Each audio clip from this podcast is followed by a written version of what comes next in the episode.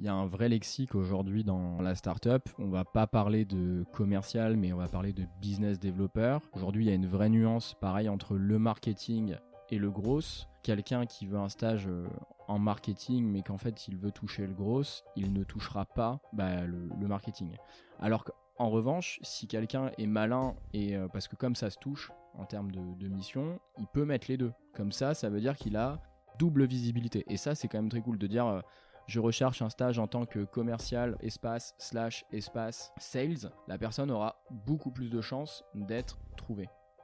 En fait, c'est vraiment bête et méchant. Hein. L'opérateur euh, booléen, donc ce système de, recherche qu'utilisent les, euh, les recruteurs, c'est par mots-clés. Donc si ton mot il est identifié sur ton profil, le recruteur va forcément te retrouver. Par contre, si tu mets, euh, je sais pas, je te disais tout à l'heure, commercial slash sales, si tu mets aucun espace, ben en fait il va le compter comme un seul mot et du coup tu ne seras visible de personne.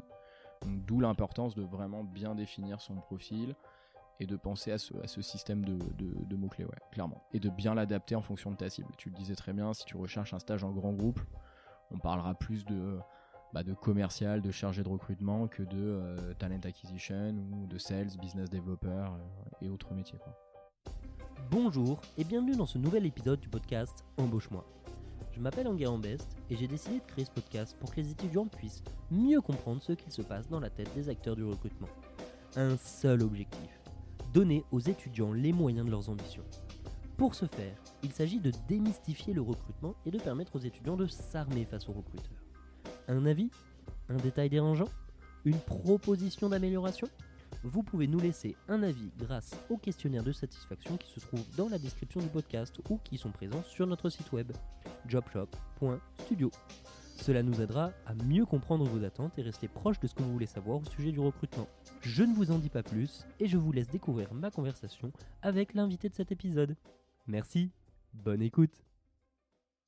Aujourd'hui, dans ce nouvel épisode du podcast, je suis reçu chez Shapers avec Alexandre Latière. Bonjour Alexandre. Hello Enguerrand, comment ça va? Ça va super, on a fini de se préparer, puis tout roule, on y va alors? Allez, vas-y, c'est parti, je t'écoute. Est-ce que dans un premier temps, tu pourrais un peu te présenter, présenter ton parcours pour les gens qui nous écoutent? Comment s'est passé mon parcours? Alors, je suis originaire d'Angoulême, d'abord. J'ai commencé là-bas avec un bac ES, donc très général. J'ai ensuite euh, fait une suite euh, très très logique, donc avec un BTS, donc vraiment euh, très scolaire, rien de rien de bien compliqué, avec deux petits stages dans, chez King Jouet. Donc comme quoi on commence vraiment d'où on peut et comme c'est là que j'ai vraiment découvert la vente. Ensuite, j'ai enchaîné avec un bachelor business, avec un stage en web marketing, c'est ce qui m'attirait à l'époque. Et j'ai continué avec un programme, le programme PGE en fait euh, d'Excelia La Rochelle en alternance dans une boîte euh, qui s'appelle la Ciermet, euh, qui est une boîte de recyclage de fer et métaux, donc dans le secteur commercial. S'en est suivi d'une, d'un premier emploi donc directement sur Paris. J'ai pas fait de, CDI en, province. C'était vraiment directement sur Paris dans un cabinet qui s'appelle ACE, donc cabinet international, énorme boîte, 900 personnes en France, 9000 dans le monde. J'ai fait un an là-bas et à partir de là, euh, j'ai été euh, approché par Shaper et on a commencé une belle aventure ensemble qui continue maintenant après, euh, après trois ans et demi. Voilà. Avant d'arriver sur Shapers et un peu la proposition de valeur qu'elle propose, c'est intéressant que tu aies fait justement un peu de la vente, du marketing, du commercial, etc. Et d'arriver à boucler ça avec du recrutement, parce que le recrutement combine un peu tout ça. Et c'est rigolo, est-ce que tu as un peu une, mini psychanalyse de justement euh, le fait d'avoir combiné un peu tout ça et pourquoi est-ce que le recrutement t'a autant plu? Je vais commencer quand même par la partie commerciale. Moi, ça m'a beaucoup plu parce que j'étais quelqu'un d'assez extraverti et j'avais cette image du commercial qui avait, euh, qui devait avoir du bagou, bien parler pour bien vendre, alors que pas du tout en fait. Euh, au final, et je me suis rendu compte qu'avec le, bah, cabinet, qui était quand même, tu as des missions commerciales, mais également de recrutement, parce que ton job, c'est quand même de placer des gens, euh, bah, que j'étais plutôt orienté RH, en fait. Et euh, bah, j'ai quand même commencé chez Shaper en tant que sales. Et quand l'opportunité s'est présentée de bifurquer euh, sur la partie RH, d'être que sur la partie talent, accompagnement, gérer les équipes, tout ça, bah, je me suis dit, euh, ok, lance-toi, n'aie pas peur, euh, de toute façon, euh, t'es là, t'adores, on te le propose, c'est maintenant ou jamais, parce que c'est quand même beaucoup plus simple d'avoir une mobilité interne que de dire je quitte mon job et je fais complètement autre chose à côté. Donc j'ai vraiment profité de, l'opportunité de Shaper, en fait, tout simplement. C'est hyper rigolo parce que justement, tu as énormément de recruteurs qui commencent avec justement un cabinet de conseil, et ils en ont un très bon exemple, et ensuite au fur et à mesure du temps, ils euh, viennent dans une boîte avec un produit, parce que souvent les cabinets c'est un peu usant, et on a envie d'arriver sur un produit, de recruter pour une boîte, pour une mission, etc., pas que pour un client. Et donc, euh, de toute façon, c'est des sujets qui sont hyper intéressants et sur lesquels beaucoup de recruteurs passent. Donc euh, voilà. Est-ce que tu nous as parlé avec justesse de la boîte dans laquelle tu es, Shaper? Est-ce que tu peux nous expliquer un peu ce que vous faites d'un point de vue très général? Alors, Shaper, aujourd'hui, en une phrase, on connecte des talents, sales, marketing, growth et RH, mais surtout sales, à des startups. Tout simplement par le biais d'une newsletter. Donc, cette newsletter, c'est une newsletter qui est envoyée le mardi et le jeudi à plus de 1400 startups et scale-up, donc uniquement sur Paris et région, mais c'est quand même très, très, très Paris qui euh, est en lien avec une plateforme. Et de cette plateforme, les candidats sont directement sollicités par les entreprises. Donc un peu, euh, un peu un fonctionnement type plateforme inversée, c'est-à-dire que finalement tu vas aller chercher une candidature à un réseau et ce réseau va revenir vers toi. C'est un peu l'idée en fait, c'est surtout de se mettre d'un point de vue candidat et non entreprise. On part pas d'un besoin entreprise pour amener des candidats, on part d'un candidat qui correspond à ce que recherche, on va dire, la majorité des startups. Donc une expérience euh, bah, déjà bien acquise dans un domaine bien, précis.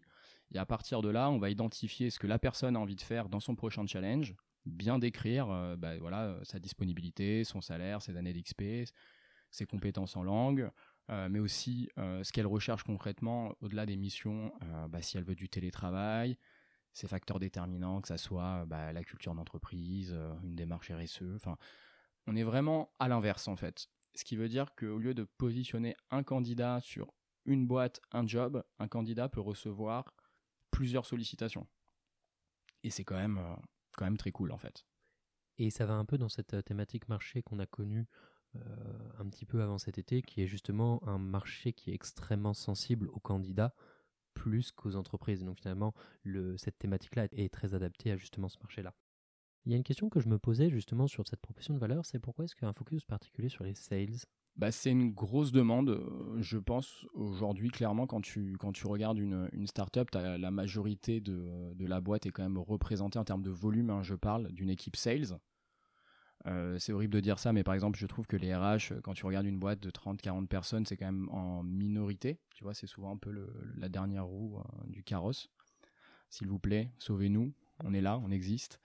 Euh, non, plus sérieusement, et puis après, en, dans une moindre mesure, tu vas avoir le marketing grosse, mais grosse surtout qui quand même prend une, belle ampleur. Mais le gros du gros du gros, ça reste quand même les équipes commerciales. Donc c'est pour ça qu'on est obligé d'avoir une, notion de volume, nous, quand on présente des candidats, parce qu'il y en a beaucoup plus, il y a beaucoup plus d'offres en fait aujourd'hui euh, ouvertes sur le marché. Bien sûr. Et pour juste euh, faire une petite parenthèse là-dessus, c'est que dans l'univers startup, les choses sont polarisées autour des commerciaux parce que finalement une startup c'est partir de rien. Donc il n'y a personne qui va venir vers toi quand t'es personne. Donc la première chose qui est importante pour une startup c'est d'arriver à vendre. D'où cet impact et cette énorme demande en termes de sales et de commercial parce que c'est la pierre angulaire du développement d'une boîte, notamment sur des aspects early stage. Une autre question qui me vient sur justement des choses que tu as dites là-dessus, c'est tu nous dis quasiment essentiellement à Paris. Est-ce que tu as une idée de pourquoi est-ce qu'il y a une aussi grosse condensation des startups à Paris? Je pense que c'est enfin, avant tout un, réseau, donc tout le monde est là, c'est beaucoup plus facile pour se rencontrer, pour se connecter, pour échanger, pour créer du lien, et après, euh, euh, créer du lien, c'est tes premiers clients, c'est tes premiers retours, c'est comme ça que tu avances euh, le plus. Je, sais pas, non, c'est pas toi qui m'as partagé, mais j'ai vu un podcast où justement, je serai plus le nom comme ça, mais c'est un podcast qui est uniquement sur les startups hors de Paris. Et comme quoi, ça, marche, euh, ça marche également. Il n'y a pas de raison, mais c'est sûr que les, gens sont ici avant tout quand même pour, euh, j'imagine, le, réseau. Et puis il y a quand même euh, l'ensemble des, des candidats ou qui aspirent peut-être à des métiers sales marketing dans de, dans de belles boîtes sont, sont assez, enfin sont quand même concentrés en région parisienne, même si on voit quand même qu'il y a beaucoup de candidats aujourd'hui qui veulent faire du télétravail, que ce soit en province ou même la grande tendance là en ce moment que je vois, c'est le, le, joli Barcelone qui arrive à grands pas. Voilà. avec euh, tous ces bureaux qui sont ouverts. euh, Je pense notamment à PayFit euh, qui les a Mm. ouverts 2021, si je dis pas de bêtises. Mais ouais, et puis de toute façon, Paris, euh, cœur névralgique de la France, quoi. Clairement, centre, centre clairement. économique. Très intéressant d'arriver à parler un peu de tout ça. Avant d'arriver sur la thématique qui nous amène aujourd'hui, une dernière chose que j'aimerais te poser, c'est quel est un peu ton quotidien pour qu'un étudiant qui nous écoute comprenne bien ce que tu fais au quotidien? Alors moi, je le, je le split en, trois étapes aujourd'hui. Ça va être la partie bah, driver l'équipe talent, donc le, côté, managérial, euh, s'assurer que, tout se passe bien, qu'il y ait aussi des montées en compétences, que bah, en fait le, le pôle talent euh, suive son cours. Ensuite, tu as un côté bah, analytique qui en, qui en découle, hein, donc euh, checker la data, donc ça on, revient à dire euh, ce que, que checker que tout va bien. Et après, on, est toujours dans une amélioration continue, donc on est sans cesse en train de se challenger, donc dans l'optimisation des process pour voir ce qui marche, ce qui marche pas. Et on a une, politique de test où aujourd'hui, quelque chose marche pas, on identifie pourquoi, on va créer une carte dans Notion et on va tester, on va se donner une deadline et à partir de là, soit on va mettre un process en place, soit on ne va pas le mettre en place, parce que c'est possible que ça ne marche pas, voire même que ça soit pire. En tout cas, on a vraiment cette politique-là où euh, on veut avancer en testant. Et je trouve que c'est quand même bien plutôt que de faire sans, sans regarder si ça marche. Mais aujourd'hui, euh, je pense que j'enfonce une porte ouverte, mais euh, j'imagine que la majorité des boîtes fonctionnent comme ça, quoi. Oui, je suis d'accord avec le propos et je pense que c'est important. Ça me fait beaucoup penser à un podcast d'Axel Exiev de Yanni Rose, Human Factor, avec Théodo, qui expliquait un peu cette méthodologie euh, qui était couplée avec le lean et cette thématique du bac rouge, qui justement est de se dire, voilà, on fait un bac avec toutes les erreurs et on doit traiter toutes les erreurs. Éventuellement, on met en place des solutions ou on n'en met pas, etc. Mais en tout cas, si vous avez envie de faire un focus sur ce, sujet-là en particulier, je vous conseille euh, d'aller regarder les épisodes qui ont été faits avec Théodo d'Alexiev, qui sont extrêmement euh, intéressants sur cette thématique très particulière. Aujourd'hui, on est là pour parler de l'attractivité en startup. Évidemment, côté candidat, mais côté entreprise. Parce que, comme le montre un autre podcast que j'ai enregistré avec Alexiev sur l'offre et la demande, tout est une question de mesure. C'est-à-dire que tout est un jeu de séduction, tout est un jeu d'attractivité. Et c'est très important d'arriver à comprendre ça. Aujourd'hui, on va avoir plusieurs axes de réflexion et le tout premier qu'on va avoir, c'est au sujet de LinkedIn. C'est-à-dire, à quoi sert LinkedIn? Comment l'utiliser? Comment en faire une belle approche? Est-ce que déjà tu pourrais un peu nous parler de pourquoi utiliser LinkedIn? Parce que c'est vrai que quand on est étudiant, bah, Facebook, Insta, etc., TikTok, BeReal, bon, on commence à connaître.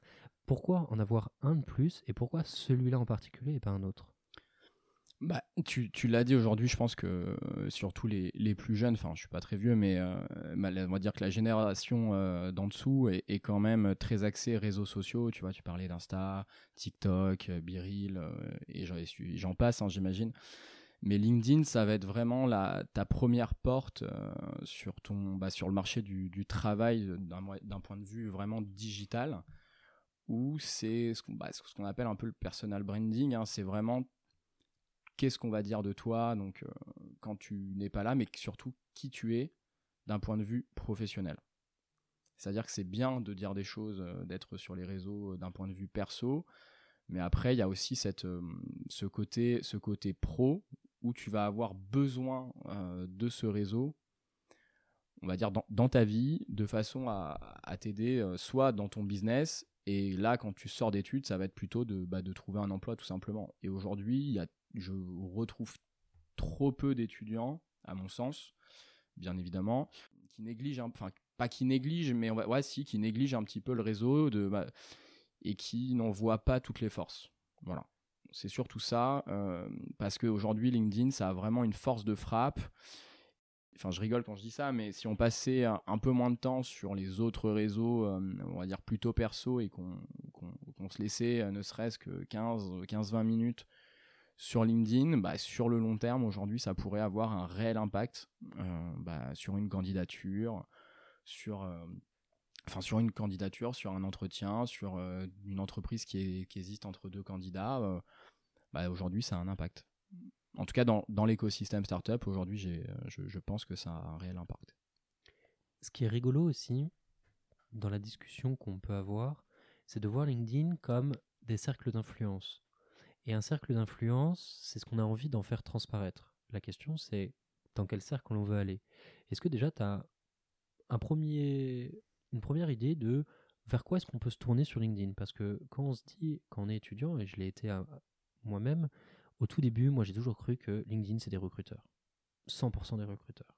Et il se trouve que c'est pas forcément ça. Et justement, pour le corréler à cette notion de cercle, est-ce que tu peux un peu nous dire bah, quels sont les usages qu'on peut en faire et comment est-ce que concrètement on peut le traduire Comment est-ce qu'on peut suivre des bonnes personnes, etc. Est-ce que tu as un peu de contenu à nous donner là-dessus? Bah, Tu l'as très bien dit en fait. Il y a vraiment une notion de cercle. Je vais même aller au-delà de, communauté en fait. Et ça va être à la personne de, choisir les communautés, euh, elle, de savoir où elle veut aller. Si je prends mon exemple aujourd'hui, euh, Alex, RH, startup, bah, ma communauté, c'est clairement des personnes euh, du sales, du marketing, du RH et des influenceurs, communautés autour de, bah, du coup des sujets RH, RSE, euh, culture d'entreprise.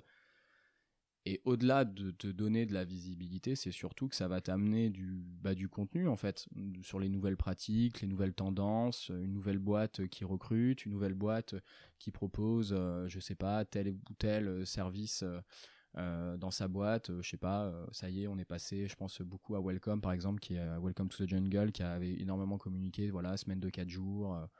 Bah, c'est un peu, c'est un peu, c'est se tenir au courant sur des sujets qui t'intéressent. Et le moment venu, bah, ça va te servir dans tes, dans tes entretiens et ta communauté va surtout te permettre bah, de vraiment t'identifier à ces personnes-là. Très clair. Et il y a une notion qui est aussi très intéressante sur la notion du contenu et qui, qui pour moi est très différente de la perception qu'on a de l'information sur les autres réseaux sociaux, comme par exemple peuvent être Facebook, Insta, etc. Moi, on m'a toujours dit ne va surtout pas chercher de l'information sur Facebook. L'information sur Facebook a toutes les chances du monde d'être complètement what the fuck, fausse, etc. Et pourtant, sur LinkedIn, on a justement des gens qui produisent du contenu de très bonne qualité. Est-ce que tu as une idée un peu de pourquoi est-ce que justement ce réseau est une source d'information qu'on peut, évidemment, il faut toujours la nuancer, mais qu'on a, à laquelle on peut accorder beaucoup plus de crédit? Bah, accordes énormément de crédit parce que les gens qui communiquent communiquent sur des sujets professionnels, hein, c'est quand même le but de LinkedIn. Et surtout, bah, ils mettent un peu euh, l'image de la boîte. Euh, je dirais, euh, ils se mettent un peu sur l'image de la boîte. Donc, ils vont pas s'amuser à dire n'importe quoi sur leur boîte, sur des conditions de travail, sur des recrutements ou sur des sujets qui les intéressent, alors qu'ils sont identifiés à une boîte.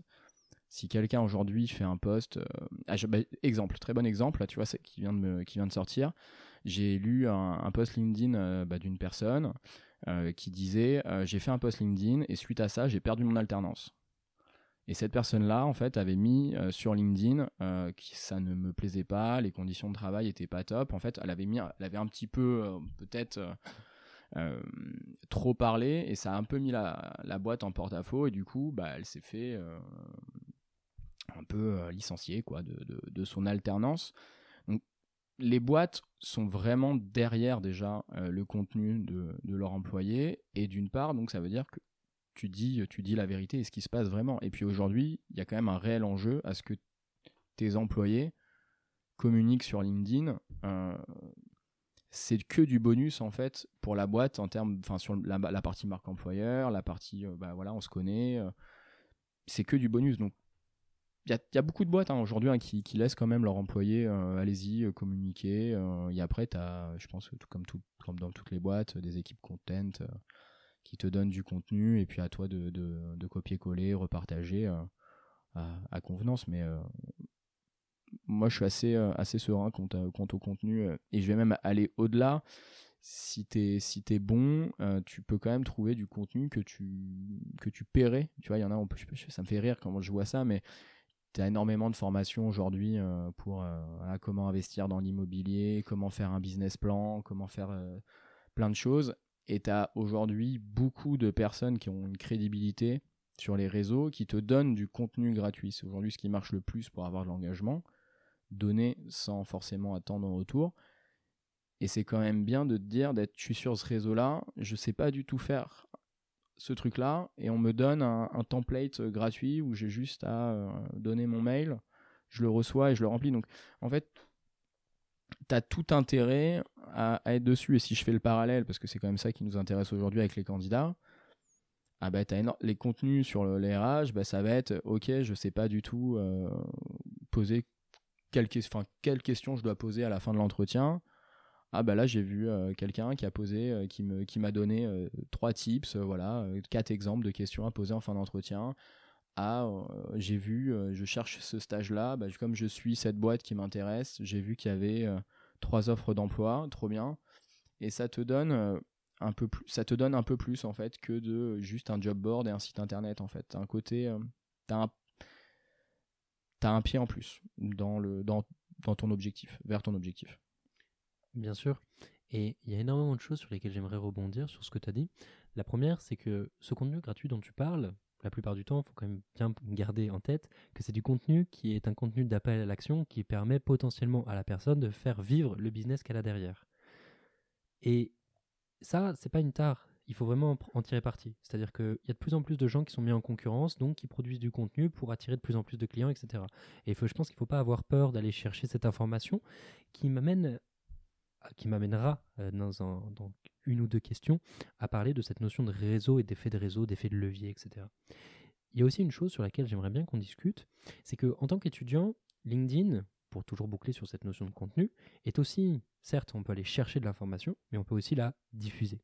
Est-ce que tu as des conseils à donner ou des éléments de réponse à, pour un étudiant pour se dire, bah, tu as une pratique, tu as un truc qui te tient à cœur, comment est-ce que tu le partages, comment est-ce que tu le mets en valeur, Alors, etc. La première chose que je veux dire déjà sur LinkedIn, s'il y a un conseil euh, qui est euh, le plus simple possible, c'est d'être régulier. C'est comme euh, quelqu'un qui va aller au sport et qui va attendre des résultats au bout d'une semaine. Bah là, c'est exactement la même chose. Si tu likes 3, tu fais ton profil le lundi, que tu ajoutes 4 personnes dans la semaine et que tu tu partages ton CV en fait à, ce réseau-là, tu vas avoir un impact ridicule. Alors que si tu travailles ce réseau, je vais dire 3-4 euh, mois pendant ta scolarité et que au moment voulu, tu vas vouloir partager ton CV, bah, tu vas avoir un, impact qui va, être, euh, qui va être énorme. Donc le premier conseil que moi je veux donner, c'est la régularité. Alors ça ne veut pas dire euh, écrire des posts tous les jours. Hein. Déjà, on ne demande pas vraiment aux gens d'écrire des posts, mais c'est surtout, à titre perso, moi j'ai un objectif, c'est une dizaine de likes par, par jour et c'est trois commentaires par jour.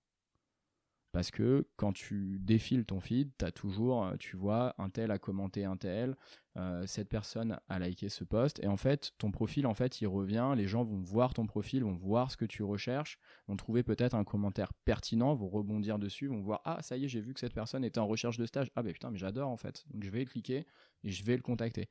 Et en fait, si tu n'as pas cette activité-là, tu ne seras pas visible, tout simplement. Parce que c'est comme si tu étais, euh, bah, un simple viewer et que tu, tu faisais rien. Enfin, on, ne te verra pas, tout simplement. Donc moi, déjà, le premier conseil, c'est vraiment ça, c'est être régulier et avoir des actions sur LinkedIn, sans forcément poster au début, mais voilà. Commenter quand le sujet vous intéresse, liker des posts qui vous intéressent, et c'est un peu comme l'algorithme apparemment qui est fou de TikTok, je n'ai pas du tout cette application mais plus vous allez liker du contenu qui va vous intéresser, et plus vous allez avoir du contenu qui va vous intéresser. C'est, c'est, la logique de, l'algorithme, tout simplement. Et hum, pour reboucler et arriver sur cette maison de réseau, il y a aussi quelque chose qui, je pense, est très important, et tu l'as dit, mais je pense qu'il est encore plus important de le souligner, c'est de se dire, le réseau, les personnes qui constituent votre réseau numéro 1, ou du moins les gens avec qui vous êtes en connexion, sont les gens que vous pouvez toucher. C'est-à-dire que vous avez quand même peu de chances de toucher d'autres personnes, donc c'est important de l'accroître. Il se trouve que vous avez une limitation, moi je serais vous, et à ma place, en tout cas moi en tant que jeune étudiant qui me lance dans la vie active, j'ajoute le maximum de personnes que je veux dans les scopes bien définis des choses que je veux faire. Et donc je pense que c'est assez important de le faire, et il ne faut pas hésiter à envoyer ses recommandations, envoyer un petit message euh, pour dire bah, bonjour, je suis dans votre réseau, c'est très cool, si vous voulez échanger, prendre un café, avec grand plaisir, moi je fais ça, euh, j'aimerais bien en savoir plus sur vous, enfin bref. Est-ce que tu pourrais nous dire un peu sur justement euh, la notion de visibilité, parce que c'est quelque chose que as dont tu as parlé, et je pense que c'est important de faire un focus sur le profil. Parce que, encore une fois, on ajoute des gens, ok, très bien, ces gens-là vont venir vous voir, voir votre page, et là, ils vont tomber sur quelque chose qui est le reflet de ce que vous voulez voir. Est-ce que tu as du contenu ou des choses à nous dire sur justement la création de cet espace qui est ma page? Ok, bah là je vais faire le, le parallèle avec mon frère. Euh, mon frère a, fait euh, deux stages euh, en start-up. Il est actuellement à Neoma et il cherche actuellement un stage.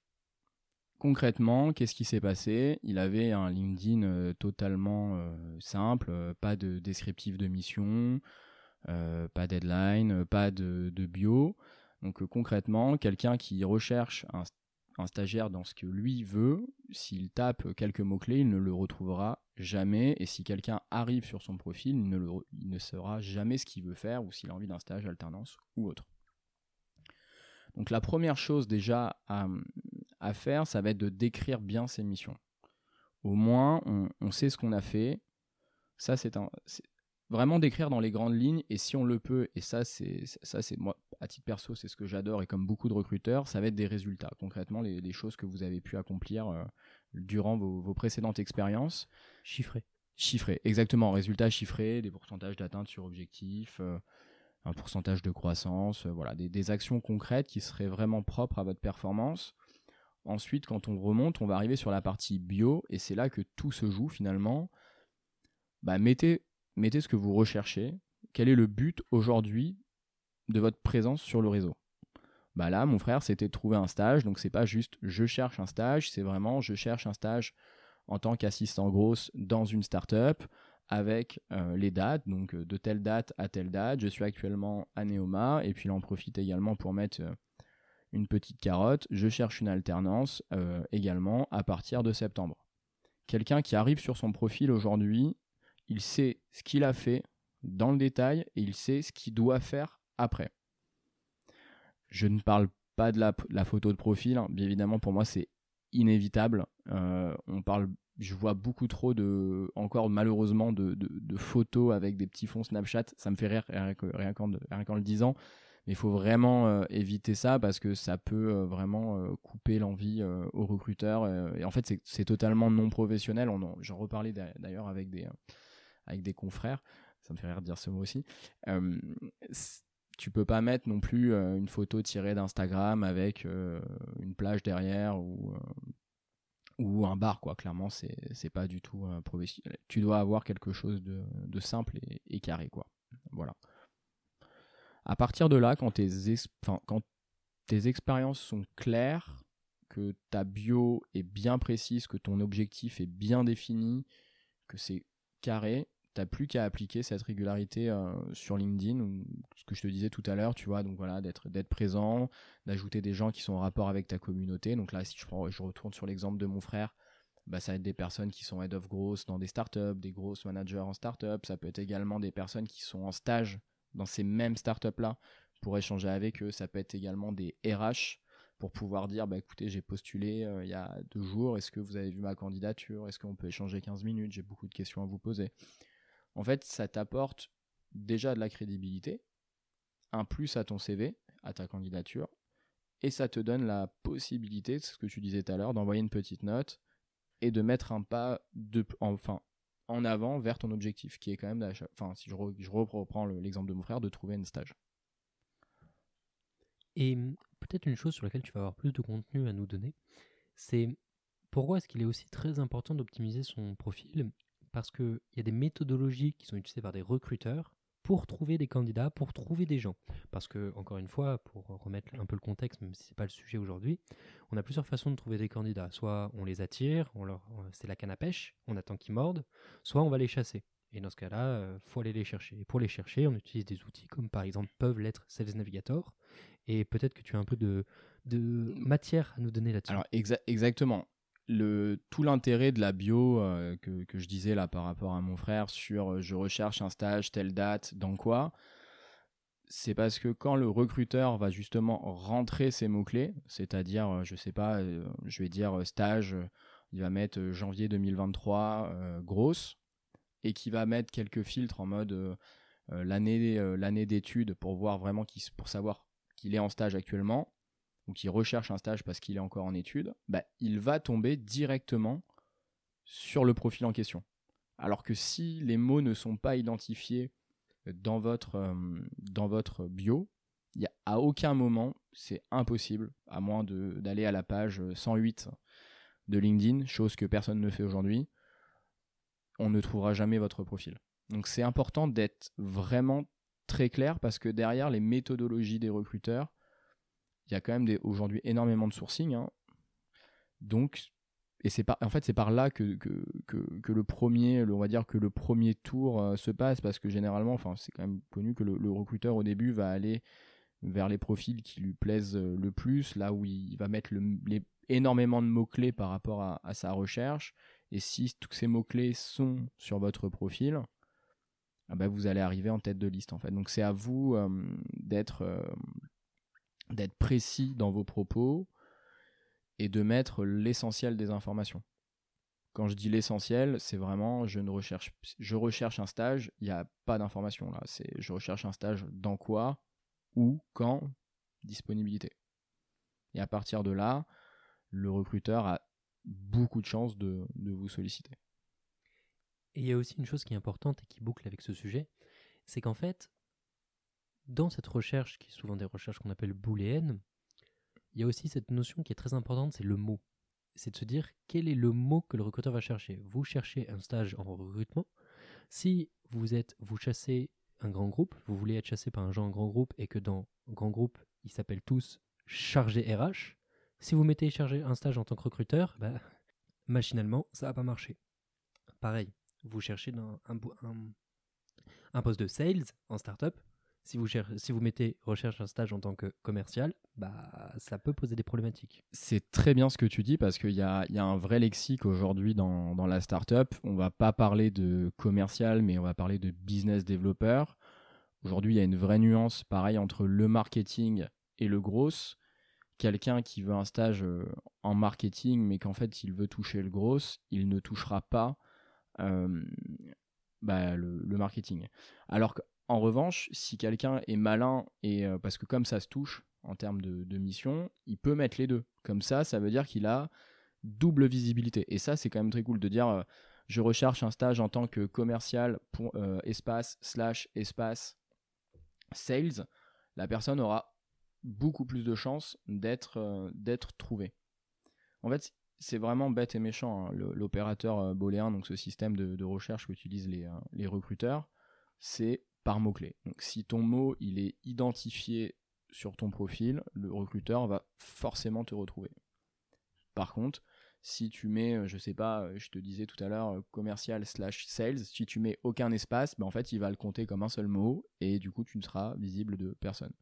Donc, d'où l'importance de vraiment bien définir son profil et de penser à ce, système de, de mots-clés, ouais, clairement. Et de bien l'adapter en fonction de ta cible. Tu le disais très bien, si tu recherches un stage en grand groupe, on parlera plus de, bah, de commercial, de chargé de recrutement que de euh, talent acquisition ou de sales, business developer euh, et autres métiers. Quoi. Et hum, pour finir un peu avec cette thématique autour de LinkedIn et de l'attractivité, une fois qu'on a fait un peu tout ça, donc c'est-à-dire qu'on a réfléchi au contenu qu'on voulait produire, qu'on a réfléchi à comment on va le présenter, le fil conducteur de tout ça va être ce qu'on va appeler le personal branding, c'est de se dire comment est-ce que on reflète une image de marque cohérente. Parce que une fois qu'on a passé ces filtres, qu'on on a agrandi son réseau, qu'on a passé plein de choses, il va y avoir ce qui reste. Est-ce que tu peux justement nous dire, bah ok, le personal branding, comment le construire ou comment est-ce qu'on peut y réfléchir? La, définition de ton personal branding, va beaucoup s'orienter autour de la communauté, donc où tu veux aller et l'objectif que tu recherches. Si ton objectif aujourd'hui c'est de trouver euh, bah, un stage ou une alternance, il va vraiment falloir que tu communiques et que tu sois sur, euh, bah, ces sujets-là. Mais par contre, si une fois que tu es recruté en tant que sales, euh, tu vas, je sais pas moi, démarcher des grands groupes, bah, ça va être à toi de, changer un peu ton, fusil d'épaule et de quitter un peu ce bah, peut-être le, premier cercle que tu avais, on va dire start-up, parce que c'était ça que tu recherchais au début, avoir une expérience là-dedans. Et si ta cible après euh, commerciale de vente, c'est les grands groupes, bah, ça va être à toi d'orienter ton fusil vers cette direction et de te créer une communauté à partir de là pour que tu puisses bah, justement bénéficier de cette crédibilité auprès de tes clients, enfin prospects plutôt, pour pouvoir après euh, échanger davantage. Très clair. Est-ce qu'il y a des tips que tu aurais voulu nous partager sur LinkedIn et que tu n'as pas eu l'occasion pour l'instant de nous partager? Écoute, en termes de, tips, euh, moi j'utilise un, outil qui s'appelle Perfect Post. Euh, Aujourd'hui, je l'utilise avec, surtout pour deux aspects. Il te met un petit, petit, un outil de ah, je sais, je, vais, je perds mes mots, mais en gros, tu t'écris ton contenu et au lieu d'avoir, euh, tu, vois quel mot apparaît, le nombre de, d'hashtags, le nombre de mots que tu as fait, tu vois la présentation. Euh, ça, c'est un premier outil que j'utilise. Enfin, c'est une des premières fonctions. Et l'autre outil, c'est que tu as un petit, un petit camembert aussi sur, euh, la droite de, ton feed avec l'objectif du jour. Et c'est ce que je disais tout à l'heure, où je me mettais bah, trois commentaires et 10, et 10 likes et en fait, au fil de ta journée, que tu scrolles le soir, le matin, entre midi et deux dans ta journée, bah, tu vois où t'en es. Et ça te permet de te dire, ah ok, bah tu vois, je suis arrivé hier soir, j'avais rien fait. Bah, de me dire, ok, bon, bah, je vais pas tout faire d'un coup, mais je vais en faire au moins une partie. Et ça, ça te permet de suivre au moins ton activité. Un petit côté sympa, ludique, de voir euh, ton petit objectif tous les jours. Ça, c'est la première chose en termes d'utilisation LinkedIn. Et le deuxième, la, deuxième chose, je pense qu'on vous le mettra en, commentaire, on fera en sorte de vous mettre un petit lien totalement gratuit, totalement sympa, euh, où il y a 16 tips euh, pour avoir un LinkedIn au top. Globalement, ça reprend tout ce qu'on a, qu'on a dit, bah, définir, définir son objectif, pourquoi, qu'est-ce que tu cherches, avoir une bonne bio, comment bien décomposer ses expériences, qu'est-ce qu'on doit mettre dans son expérience, euh, quelle est l'utilisation de LinkedIn. Enfin voilà, ça reprend un peu tout ça et puis je pense qu'on voilà, on le mettra en commentaire de façon à ce que euh, le plus de personnes possible euh, y aient accès. En réalité, changer son LinkedIn, avoir un LinkedIn au top, ça prend, même, enfin, on se met deux heures devant son ordi et, et, c'est fait. Après, c'est vraiment la régularité d'être présent dessus, au même titre qu'Instagram, quoi. Mmh. Très, mmh, très important tous ces sujets qu'on vient de vous dire. Une chose qui est très importante aussi, c'est de parler de son alter ego à LinkedIn. Parce que LinkedIn, ce qu'il ne faut pas oublier avec LinkedIn, c'est que ça reste, au-delà d'être un réseau social pour le recrutement, a aussi énormément d'enjeux d'un point de vue commercial. On en discutait un peu avant. Des gens cherchent des clients, des gens cherchent des partenaires, des prestataires, etc. Parfois, les gens sur LinkedIn ne sont pas toujours abordables parce que ne veulent pas, parce que ne peuvent pas, parce que n'ont pas le temps, parce que ne prennent pas le temps, que sais-je. Et son alter ego, dont on va parler un petit peu, s'appelle My Job Glasses, que vous connaissez peut-être, qui aujourd'hui est quand même présent et pas mal présenté dans les écoles. Est-ce que tu aurais quelques mots à nous dire sur bah, justement cette force que représente My Job Glasses? My Job Glasses, euh, moi ce que j'aime de, dedans, c'est que en termes, c'est que tu donnes, sur la plateforme vraiment en tant que coach, mentor, tu es là pour aider un étudiant. En fait, tu as ton, as ton profil au même titre que LinkedIn, bon, un peu plus résumé, tu n'as pas cette notion de feed, de partage, mais du coup, l'étudiant qui consulte cette base de données a la possibilité, c'est même le but principal euh, ici, ça va être de contacter la personne concernée pour prendre un créneau avec lui et lui poser toutes les questions dont elle a envie. Aujourd'hui, ce qui est bien, c'est que tu as vraiment mais tout, tout tout ce qui, enfin, tous les secteurs, tu as du 440, de la startup, de la scale-up, de la licorne, de la PME, tu as vraiment tout. Euh, à titre perso, là, j'ai échangé il y a deux semaines avec un étudiant qui me disait, bah, écoute, euh, moi je cherche un stage, j'adore la logistique, mais je sais pas si je dois aller en startup ou alors dans un énorme groupe. Et du coup, bah, il a fait deux calls. Un avec moi pour lui présenter bah, l'étendue de commencer globalement de bosser en startup, quels sont les soft skills à avoir. Est-ce que aujourd'hui c'est quelque chose qui va te plaire ou pas? Par rapport à ce que lui me disait, quelles étaient ses attentes. Et il a eu le même discours auprès d'un responsable logistique dans une énorme boîte où il a pu échanger, lui dire bah écoute euh, c'était un peu plus c'était un peu plus comme ça, un peu plus comme ça. Et à la fin ça lui permet de prendre des décisions et de voir ce qui est mieux pour lui plutôt que d'arriver et de tester sans vraiment connaître euh, euh, le réel bah, le réel quotidien d'une boîte de cette envergure ou le réel quotidien des missions dans tel ou tel type de structure. Et puis encore une fois, hein, tu crées du réseau, ça te met un premier pas euh, dans tel ou tel type de boîte, avec tel ou tel type de personne. Je dis une bêtise, euh, la personne que j'ai au téléphone, je trouve son profil intéressant, ou on a un bon fit, ça correspond à ce que moi je recherche, bah, je vais quand même aller plus vers quelqu'un qui a échangé déjà avec moi, euh, je sais qu'il est curieux, je sais qu'il est intéressé, plutôt que euh, quelqu'un que je ne connais euh, ni d'Eve ni d'Adam, et, je sais que c'est, je sais qu'à Neoma, Schema, ils l'ont, ils l'ont direct, ils ont même des objectifs hein, dessus, c'est au programme, ils doivent contacter telle ou telle personne, enfin un nombre, un nombre de personnes. Mais si avant, moi j'avais accès à ça, mais c'était une ouverture sur le monde pour trouver un stage, une alternance, euh, comprendre euh, le marché, pourquoi il y a un grand groupe, pourquoi une start-up. C'est un, un, boulevard en fait, un boulevard de connaissances. et c'est totalement gratos, quoi. Enfin, et De- t'as pas cette pression. Je, je finis juste là-dessus. T'as pas, c'est ce que tu disais. En fait, t'as pas ce euh, ce côté euh, LinkedIn où t'es pas sûr d'avoir une réponse. Alors que là, c'est vraiment le but de l'outil, quoi. C'est vraiment euh, d'échanger euh, et que le, professionnel soit euh, bah, à ton écoute. En fait, je vais bosser chez eux. J'ai l'impression que je viens, de, leur pitcher le truc. hein. Euh, ce que je trouve important, c'est que se renseigner, c'est important, mais n'exclut pas le test. Le test est quelque chose qui, de toute façon, doit être fait. On ne trouve pas sa voie du premier coup, je- j'en suis quasiment sûr que non. Mais par contre, se renseigner permet de limiter les tests. Parce que entrevoir des choses permet de filtrer beaucoup de choses sur lesquelles vous n'allez pas perdre six mois à tester un truc dans une boîte, potentiellement vous dire est-ce que je pars maintenant, est-ce que je pars plus tard, est-ce que je pars dans un mois, etc. Le fait de tester, de se renseigner en amont permet de limiter les tests et ça c'est quelque chose de très important.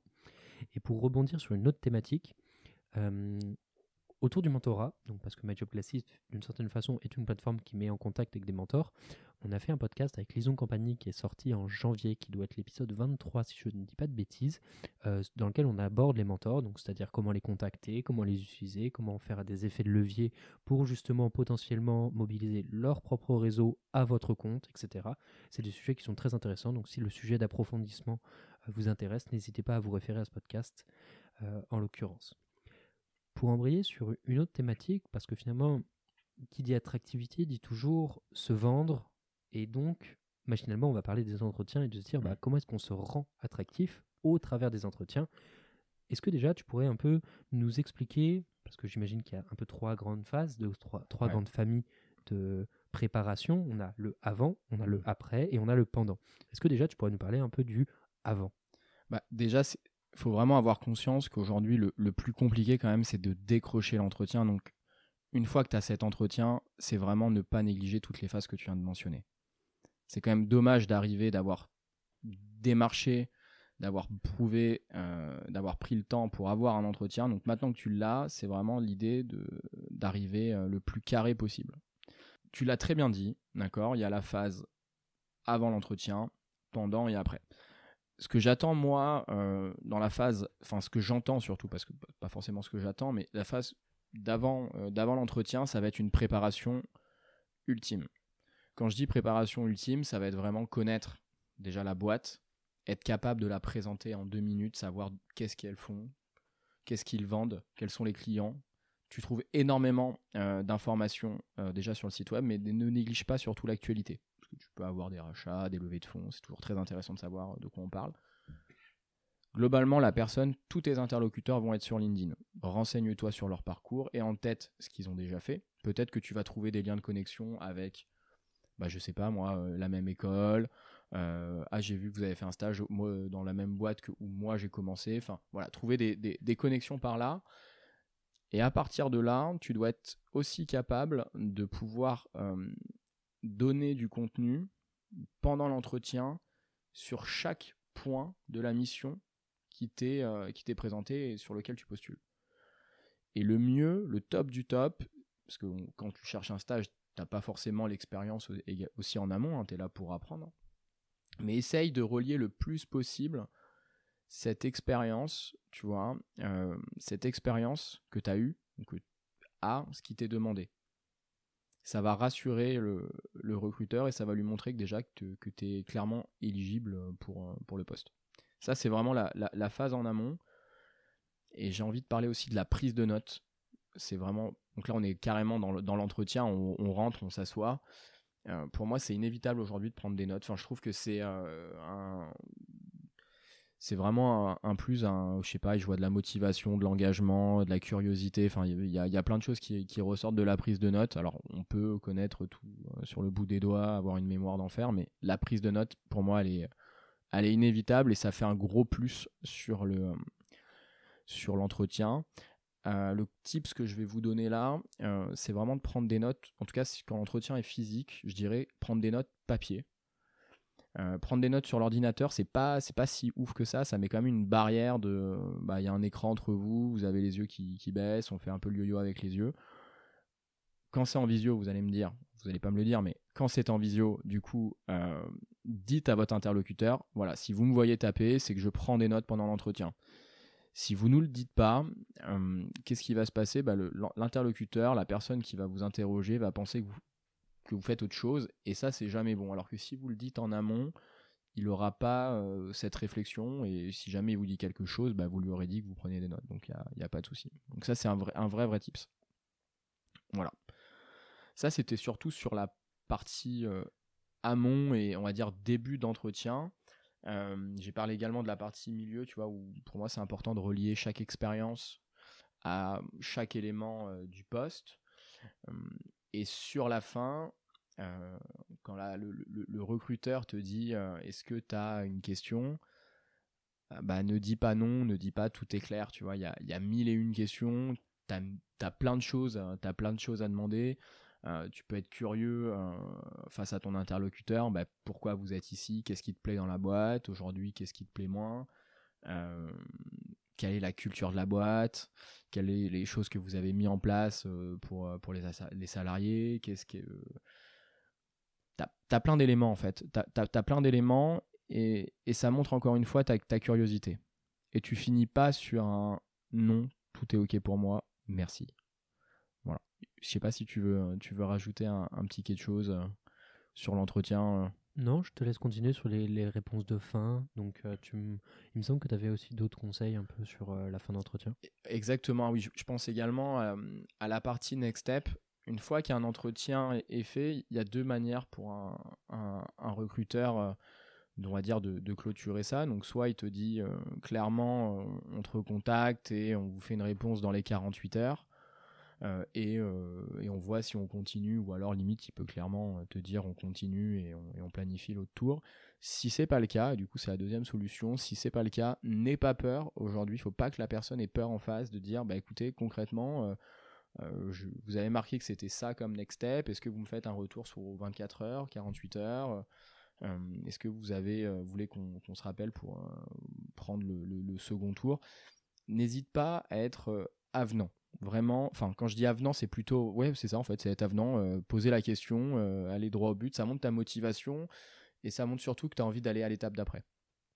Ça, c'est, euh, on va dire, la fin de, l'entretien, la partie, la partie vraiment orale, physique ou même visio, échange. L'entretien est fini, tout s'est bien passé, t'es es au taquet, t'as envie de rejoindre la boîte, et là il manque une petite chose que encore pas tout le monde le fait mais de plus en plus, et c'est très bien, ça va être de, faire un petit mail récap euh, à la personne qui t'a eu euh, pendant l'échange, que tu as eu pendant l'échange. Et concrètement, il consiste en quoi? Bah, Premièrement, tu vas quand même remercier la personne euh, avec qui tu avec qui as, eu, eu cet échange, le ou les personnes d'ailleurs. Tu vas montrer ta motivation et tu vas dire ce que tu as compris de l'entretien et tu vas bien, bien évidemment finir sur une note je suis disponible, j'attends votre retour pour, euh, euh, reprendre les échanges et aller à l'étape suivante. Voilà.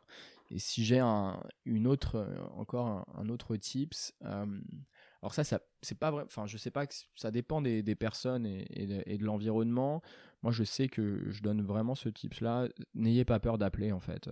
Si vous voyez que vous n'avez pas de retour suite à ce premier échange, vous avez bien fait votre mail, vous avez, vous sentez bien dans vos baskets, vous ne voyez pas de mauvaises choses, N'ayez pas peur d'appeler. Prenez le téléphone. Si vous avez le numéro de la personne, surtout, appelez la, appelez la personne. Euh, voilà, j'ai postulé, on a eu tel et tel échange, ça s'est plutôt bien passé. Je voulais savoir si on allait avancer.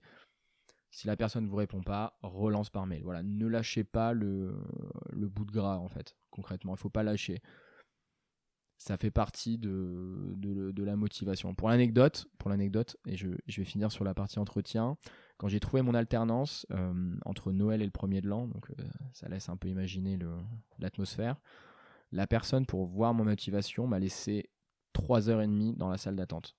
3h30. Et je suis resté assis comme un idiot à attendre euh, que la personne revienne. J'aurais pu me barrer mille fois. Je l'ai pas fait parce que je voulais absolument le, job et la personne m'a dit à la fin c'était pour tester ta motivation. Il y en a qui étaient partis et on voulait pas bosser avec eux. Et là, toi, t'es resté, t'es venu me, me, demander quand est-ce qu'on allait échanger, voilà. Et ça a finalement marché. Alors c'est un peu, un peu, un peu drastique, hein, je pense. J'avoue que actuellement là, si ça se reproduirait, je, je pense pas le rester, mais ça montre en fait ton, ton investissement et ton engagement envers, envers, envers cette boîte. Je, me, je crois que c'était Virgile Ringard dans un autre des podcasts qui me disait euh, il, y a quelqu'un qui lui a fait ça, et lui il a dit bah écoutez au bout de 10 minutes il, s'est cassé parce que il, disait bah écoutez si vous avez pas vous pouvez pas me recevoir en temps et en heure, en fait j'ai pas envie de bosser pour vous. Donc il y a aussi l'envers du décor, il y a aussi euh, de se dire bah oui mais ok je suis candidat, vous me devez aussi le même respect qu'à vous et en fait il y a une notion de j'arrive à l'heure, vous arrivez à l'heure. Mais bon après c'est toute une c'est toute une thématique et c'est toute une discussion dans laquelle euh, je pense que c'est pas forcément euh, le moment de rentrer dedans. une, chose qui me venait en tête sur un des points que tu avais donné, qui était de faire le parallèle entre ces expériences et justement ce qui est attendu par la scorecard, ou du moins ce qui transparaît dans l'offre d'emploi. Il y a une méthodologie qu'on m'avait, qu'on m'avait proposé de faire et que j'avais trouvé très bien, et puis tu la commenteras si jamais tu as envie ou que tu la trouves merdique. Ça marche. C'était de prendre une feuille de papier et de se dire, euh, lister tout ce qu'on a fait, et d'en faire une espèce de liste et de mettre des interactions entre les, entre les différents points qui permet de relier et de retracer un fil conducteur entre les différents éléments qui se regroupent, qui se rechangent et qui vont permettre de faire une espèce de checklist des choses dont tu dois parler. Et en fait, on m'avait dit, apprends cette checklist comme si tu étais euh, un examen, parce qu'il faut que tout ce que tu as fait rentre dans une case. Alors, c'est en fait, c'est exactement ça, euh, ce, que, je t'expliquais tout à l'heure, sauf que là, tu l'as mis euh, bah, par écrit, et ça fait partie, en fait, concrètement, de, bah, de la préparation, tu vois. Tu peux pas tu peux pas te mettre. Enfin, il y en a qui sont très très bons, hein, j'imagine, une très bonne mémoire, un sens de la logique exemplaire. Mais c'est impératif pour moi de que, enfin, en tout cas moi c'est les tips que je donne aujourd'hui euh, aux étudiants ou même aux, candidats, c'est de se dire euh, tu dois être capable de faire ça et ça passe par cette scorecard. D'un côté tu mets ton CV, de l'autre côté tu mets la fiche de poste et puis tu commences à tracer des traits et à trouver des interactions et l'idée, c'est surtout de pas survoler le sujet. C'est-à-dire que dans, enfin, dans même quasiment toutes les fiches de poste, tu es quand même sur des sujets très vagues. En fait. Enfin, pas sujets très vagues, mais tu es sur des missions, on va dire, basiques, bateaux, que tu peux très vite copier-coller, les mettre dans ton CV. Et en fait, l'idée, ça va être de retrouver des cas concrets, des expériences vraiment qui se sont passées, des choses que tu peux que, que as réellement fait et que tu vas pouvoir coller euh, sur ces expériences, enfin sur ces attentes, sur les attentes de l'entreprise, de manière à, ce que bah, le, recruteur ou la personne avec qui tu échanges remarque, comprenne que tu as bien évidemment bah, fait ce qui, est, ce, qui est, ce qui est attendu en fait. Et cette scorecard va permettre cela. Avant qu'on arrive sur les questions de fin, il y avait une thématique qui te tenait beaucoup à cœur, c'est la notion de l'augmentation de la productivité. Est-ce que tu as quelques mots déjà dans le contexte dans lequel s'inscrivent ces remarques? Alors, euh, chez Shaper, nous, on a, on a, on, a toujours pris des, euh, des, stagiaires de plein, plein d'écoles. Et ce que moi, je remarque, c'est, et moi le premier, hein, quand, je suis, arrivé, c'est que mm, on pourrait gagner mais mille et une choses euh, en termes de productivité. Et c'est des choses, en fait, qu'on n'apprend pas à l'école. C'est des trucs que tu apprends sur le tas. C'est des trucs parce que tu es curieux, parce que tu as envie, d'aller plus vite, tu as envie d'être un dingue de, productivité. Bon, je suis pas un tyran ni, ni un dingue de, de ça non plus. Hein.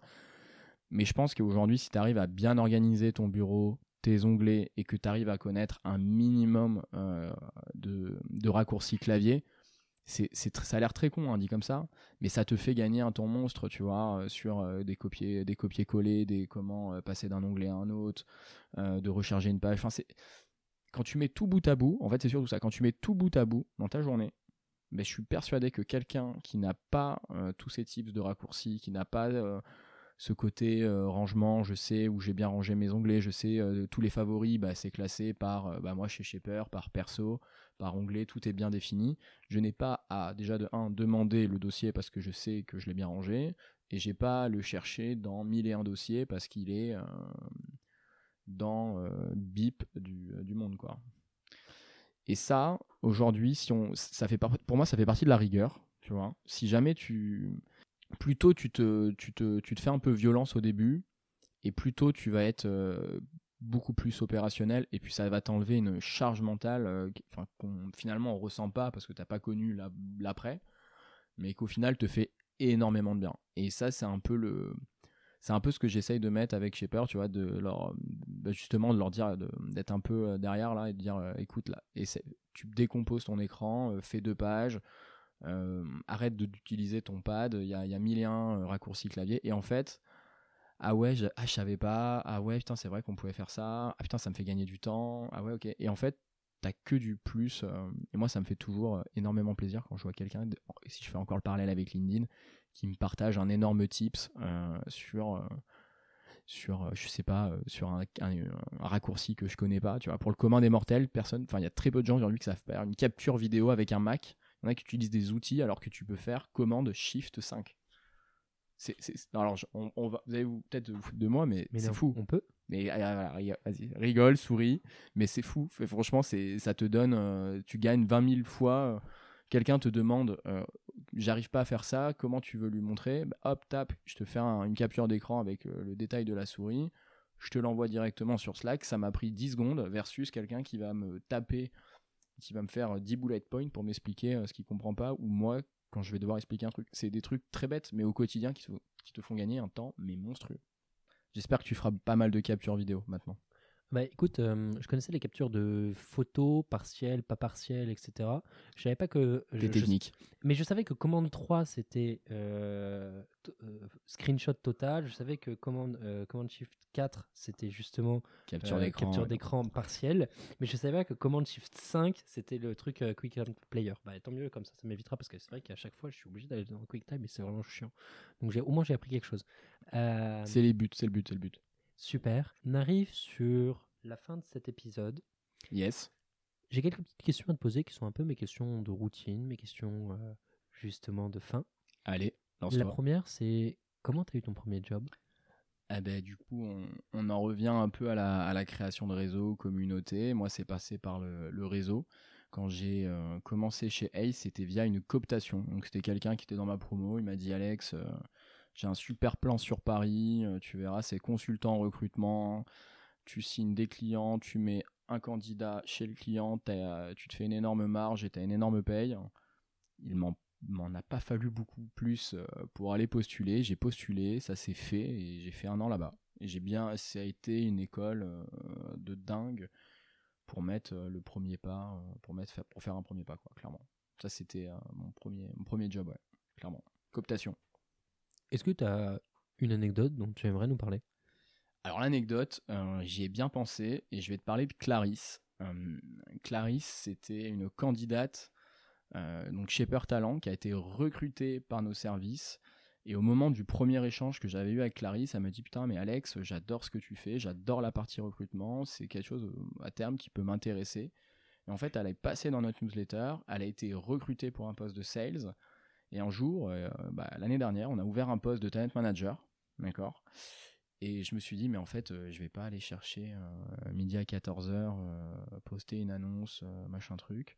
Je l'ai recontacté, je lui ai dit, écoute Clarisse, euh, on a un job d'ouvert, je sais qu'on avait échangé pendant une heure là-dessus, j'avais adoré l'échange, euh, est-ce que ça te dit de faire le process chez nous? Elle a fait le process chez nous, et aujourd'hui, elle, a- bah, elle a été recrutée, et ça se passe énormément bien, euh, voilà, et j'adore.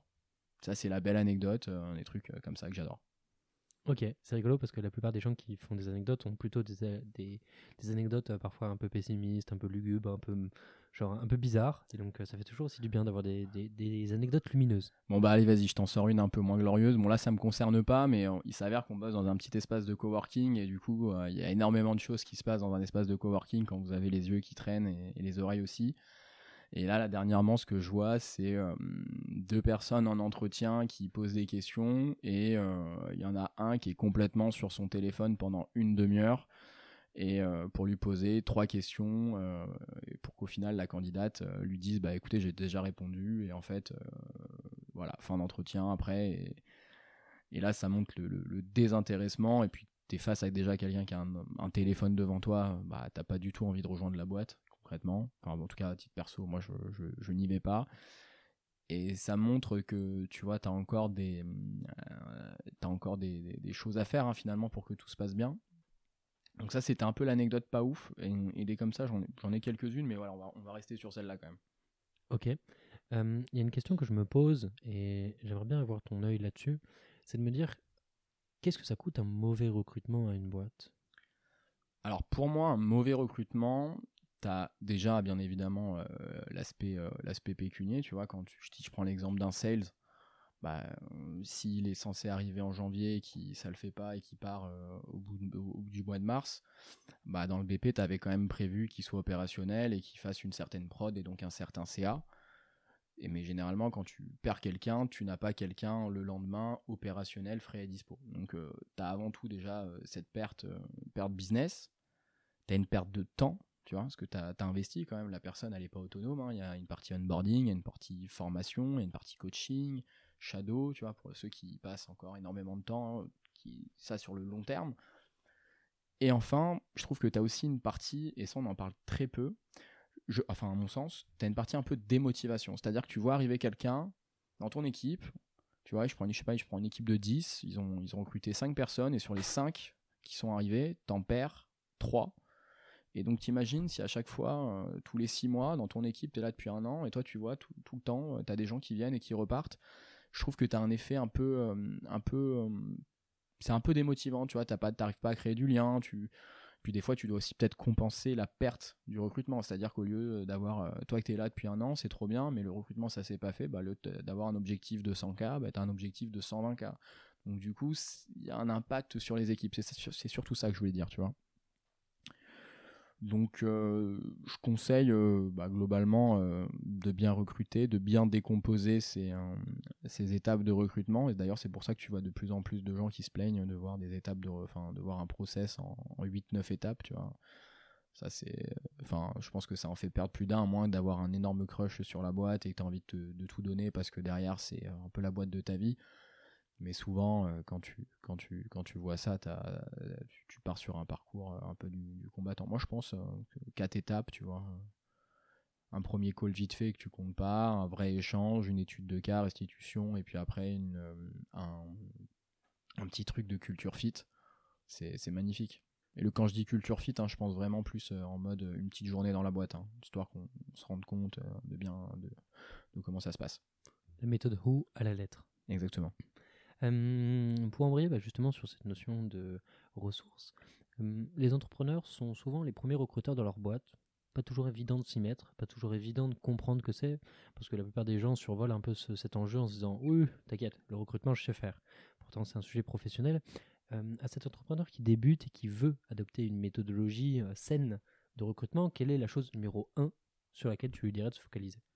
Alors c'est ça va je sais pas si c'est vraiment la chose mais moi j'ai entendu dire, d'accord, que tes 30 premiers recrutements, donc jusqu'à temps que tu passes ce cap des 30 salariés, donc des 30 personnes dans ta boîte, tu dois avoir un rôle essentiel dans, euh, bah, dans le recrutement. Et quand je dis rôle essentiel, en fait, c'est surtout ne pas être genre le dernier euh, échelon, c'est-à-dire euh, culture fit, entretien 25 minutes, oui c'est bien, oui c'est pas bien. Non, c'est vraiment vraiment définir le besoin, qu'est-ce que tu attends de la personne, que ce soit sur les hard skills, les soft skills, et d'avoir un, rôle majeur dans ce recrutement, quitte à faire euh, moins d'étapes en fait. Au lieu de, lui mettre 5-6 étapes, bah, il, voit, euh, il te voit toi, euh, fondateur de boîte, les opérationnels, un dernier tour avec le fondateur, mais du coup, as eu, tu vois vraiment en fait le, les personnes qui vont arriver dans ta boîte. Et en fait, à un moment donné, c'est que ta boîte, elle est tellement petite que on va dire le, le rôle de ces personnes, bah c'est clairement euh, ça marche ou ça marche pas tu vois. Si tu as 4 sales même pas si tu en as même beaucoup moins que ça si tu en as 3 si tu recrutes euh, deux personnes où ça va ça fit pas et, et, une qui est trop qui est trop bien bah c'est pas suffisant pour t'amener euh, à l'étape d'après en fait tout simplement. Donc c'est pour ça que le rôle majeur il est impératif. Impératif d'être d'être vraiment investi quoi de vraiment vouloir euh, avoir un rôle. Alors je sais que ça prend du temps. C'est pas euh, c'est pas le sujet euh, c'est pas le, rôle d'un fondateur d'être recruteur. Mais aujourd'hui c'est le rôle majeur pour moi d'un fondateur s'il veut que sa boîte tourne après c'est de s'ensourer d'une équipe de, A player comme ils disent.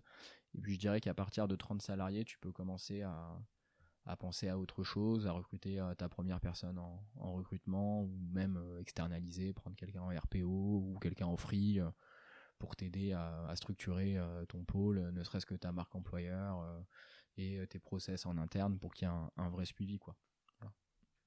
Est-ce que tu as une ressource à lui conseiller à cet entrepreneur qui écoute? J'ai pas vraiment de, de ressources à, à, lui conseiller, si ce n'est que de se rapprocher on va dire des, personnes qui sont en talent acquisition, des fondateurs qui ont eu, euh, qui sont dans la même période que lui, d'échanger et de prendre euh, les bonnes pratiques, quoi. Ah si, je vais aller, si, si, je vais, je vais, j'ai même pas, je l'ai même pas sorti du, du podcast. documente, documente, documente tout ça sur Notion. Euh, ça me fait plaisir de, lâcher mon petit Notion. Non, mais vraiment décompose et surtout centralise tout là-dessus de façon à, ce que tu aies bah, tous tes tips et tous tes process à l'intérieur de, de, ce document, quoi, tout simplement. Très bien. Et du coup, je laisserai les entrepreneurs qui écoutent et qui veulent avoir justement des contacts de gens dans la RH qui seraient, enfin, dans la RH ou dans le recrutement qui serait intéressant, je les laisserai te contacter et comme ça tu leur exhiberas ta liste de gens euh, que tu eh trouves ben, pertinents. Allez, ben, tu peux m'envoyer, euh, tu peux m'envoyer qui tu veux. Je, c'est avec grand plaisir que j'échangerai, je partagerai tout ça. Et hum, toutes les bonnes choses ont une fin. Ce podcast n'en est pas une exception. Une dernière question qui est très importante et qui est une projection d'une question que j'aimerais poser à l'audience, ou du moins que j'aimerais qu'elle se pose. C'est la question, c'est si tu devais bosser dans une autre boîte, laquelle ce serait et pourquoi? Alors, aujourd'hui, si je devais bosser dans une autre boîte, je, au-delà de, on va dire, de l'aspect ce que vend la ce que voilà ce que ce que vend la boîte ce qu'elle fait euh, le salaire qui est qui est donné ça va être l'émission mais ça va être surtout euh, on va dire la culture de la boîte et ce qu'elle propose en termes de bah, d'avantages tout simplement j'ai la chance et je, je, je, remercie Dieu de m'avoir mis sur, euh, sur la de Shaper. Mais aujourd'hui, tu vois, je suis en, full télétravail. On a une version même hybride où on a des locaux où on est actuellement. Je ne me vois à aucun moment dans une boîte euh, qui ne propose pas euh, de télétravail. Et aujourd'hui, la boîte que, bah, que j'aime bien et qui, a quand même énormément, on va dire, en, pas en avance, mais disons qui est tellement avancé par rapport à ça, je trouve que c'est Shine, tu vois ils ont à la fois cette possibilité de faire du full TT, ils ont des locaux dans Paris pour se retrouver et avoir une ambiance, bah, disons, de plutôt euh, qu'un cadre de travail euh, le plus classique. Et moi, ce que j'aime bien, c'est le, aussi le petit côté euh, un, jour de, un jour de freelance par mois. C'est un, un, petit, un petit côté où tu, vois, tu peux te challenger. Tu as souvent tu vois, des gens qui te proposent sur LinkedIn on aimerait faire ça, est-ce que tu fais ça à côté de ton taf? Aujourd'hui, moi, c'est pas le cas, j'avoue. Euh, mais c'est vrai que c'est un truc qui me plaît, euh, qui pourrait me plaire, euh, tu vois, d'avoir un, une journée dans le mois où je peux avancer sur un projet pro ou même ne serait-ce que d'aller dans mon ancienne école et de dire voilà, ben voilà les tips LinkedIn, voilà les raccourcis clavier. S'il vous plaît, utilisez-les. Non, non, c'est vraiment les et beaucoup de gens d'ailleurs hein, maintenant. Tu quand moi, j'ai quand même pas mal de gens encore au téléphone et l'aspect télétravail, bien-être bienveillant, tu vois, l'aspect bienveillant, coaching des managers, monter en compétences, tout ça, tout ça, tout cet accompagnement, c'est quand même euh, un, gros, euh, un gros truc hein, qui, est, qui est mis en avant. Une belle volonté, quoi, versus euh, le salaire et la peine du gain que tu, pouvais avoir avant. Bah, qu'on a toujours, hein, quand même. Hein. C'est pas du bénévolat, le, travail. En tout cas, très beau mot de la fin. Le, le mot de la fin, c'est le voilà, le bénévolat n'est pas du travail. En tout cas, merci d'avoir parlé de ces sujets, merci d'y avoir mis ta patte. Si je reprends un peu le fil très grossièrement, euh, on a discuté dans un premier temps de LinkedIn, comment l'utiliser, pourquoi l'utiliser, quel est son intérêt, euh, avoir euh, quelques petits tips qui, je le rappelle, seront dans la description du podcast pour accéder à ces ressources ou ces quelques tips, si je ne me trompe pas, il y en a une 16 Ouais, il y en a 16, ouais. Dans un second temps, parler un peu de My Job Glasses pour ensuite venir sur les questions d'entretien, de qu'est-ce que c'est que euh, finalement un entretien, quels sont des conseils activables assez simples ou du moins qui sont importants à garder en tête et évidemment les raccourcis clavier. Voilà, celles-là tu les as pas oubliées. Bah, moi je te remercie en tout cas pour l'échange, de m'avoir donné l'opportunité. Ça m'a fait grave plaisir de, de poser on va dire ma voix sur, euh, sur ces sujets-là, sur des sujets qui me tiennent à cœur. Merci beaucoup et moi je te souhaite une excellente continuation. Yes, à bientôt. Si cet épisode du podcast Embauche-moi vous a plu, vous pouvez nous mettre 5 étoiles sur Apple Podcast. Cela aidera d'autres personnes à découvrir ce podcast. Cela nous aiderait particulièrement que vous laissiez un avis grâce au questionnaire de satisfaction présent sur notre site web jobshop.studio ou ce qui se trouve dans la description du podcast. Le prochain épisode aura lieu lundi prochain et je ne vous en dis pas plus à ce sujet. D'autre part, si vous êtes étudiant ou recruteur, n'hésitez pas à visiter notre site web jobshop.studio. Vous pouvez également nous suivre sur les réseaux sociaux, à savoir LinkedIn, Instagram ou même TikTok.